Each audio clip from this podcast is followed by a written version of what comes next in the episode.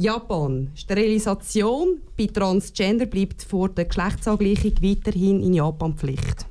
Laut Gesetz muss zwingend jede Transperson, die ihr Geschlecht operativ anpassen möchte, zuerst sterilisieren lassen, bevor sie sich nebst allen anderen Herausforderungen stellen muss.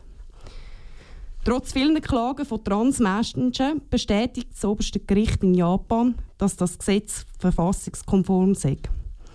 Laut Aussage der Richter sagt das Gesetz dafür da, um Probleme in der Beziehung zwischen Ehepartner oder Kind vorzubeugen um so die Verwirrung oder andere abrupte Änderungen zu verhindern. Aber auch in den anderen Ländern müssen sich Transmenschen sterilisieren lassen, wenn sie ihr Geschlecht ändern möchten, so wie auch in Finnland. Schweiz. Nach dem Nationalrat hat auch der Ständerat der Erweiterung vom Strafartikel gegen Rassendiskriminierung im Grundsatz zugestimmt. Jedoch mit deutlicher Einschränkung. Das bedeutet, dass Hassrede und Diskriminierung aufgrund von sexueller Orientierungen strafrechtlich verfolgt wird. Aber nicht diejenigen aufgrund von Geschlechteridentitäten. Der Ständerat will also trans- und intergeschlechtliche sowie auch non-binary Menschen nicht ausdrücklich schützen. So wehren sich nun unterschiedliche LGBT-IAQ-Verbände und fordern Schutz ohne Gruppenausschließung für mehr Vollständigkeit und weniger Ausgrenzung. USA, Salt Lake City. Der David Hedison gilt als einer der prominentesten Konversationstherapeuten in den USA. Schon seit Jahren behandelt er homosexuelle Männer und redet ihnen ein, dass ihre sexuelle Orientierung falsch sei und vergleichbar mit einer Krankheit ist. Er hat seinen Klienten einen Kurs angeboten, wo sie eine Tätigkeit wie Holzfällen ausüben sollen, um so ihre Heterosexualität zu finden. Jetzt aber hat er seinen Ausstieg von der Praxis bekannt gegeben. Heterosexuell zu werden bzw. zu erlernen, ist ein Kernbestandteil seiner Identität, hat er berichtet. Und so hat er eine lange Ehe mit seiner Frau geführt. Jetzt ist es aber an der Zeit, zu seiner Homosexualität zu stehen. Die Entscheidung, sich zu outen und die Entscheidung von seiner Frau sind aber alles andere als leicht. Wien, auch im Alter, sind Gleichgesinnte wichtig.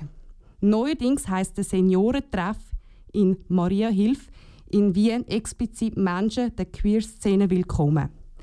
Einmal im Monat startet der Abend mit Diskussionsrunde und Regenbogenkuchen und endet im Tango-Tanz.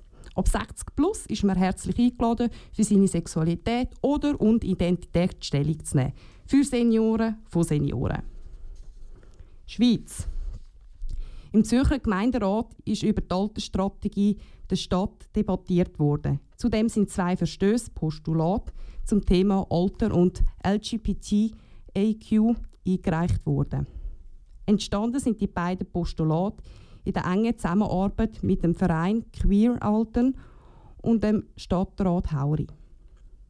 Im ersten Postulat geht es um die Altersstrategie. Darin wird gefordert, dass das Bedürfnis der Queer-Menschen in den ersten Strukturen der städtischen Pflege und Alterszentren sowie die Stiftung für Wohnen im Alter mit einbezogen wird.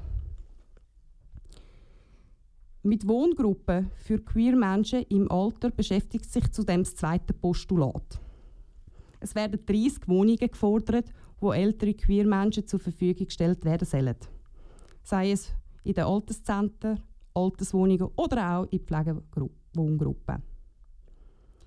Deutschland, Los Angeles. Kim Petras, ursprünglich aus Bonn, hat ihre Berühmtheit schon vor längerer Zeit erlangt, weil sie die Welt, weltweit jüngste transgeschlechtliche Person war, die ihr Geschlecht erfolgreich operativ können angleichen in den USA. Sie war damals 16 Jahre alt, jetzt ist sie 25 und eine berühmte Musikerin. Sie schreibt Songs für Fergie und Rihanna und macht aber selber jetzt eine Gesangskarriere. Sie hat Millionen YouTube-Klicks und noch mehr auf Spotify Streams.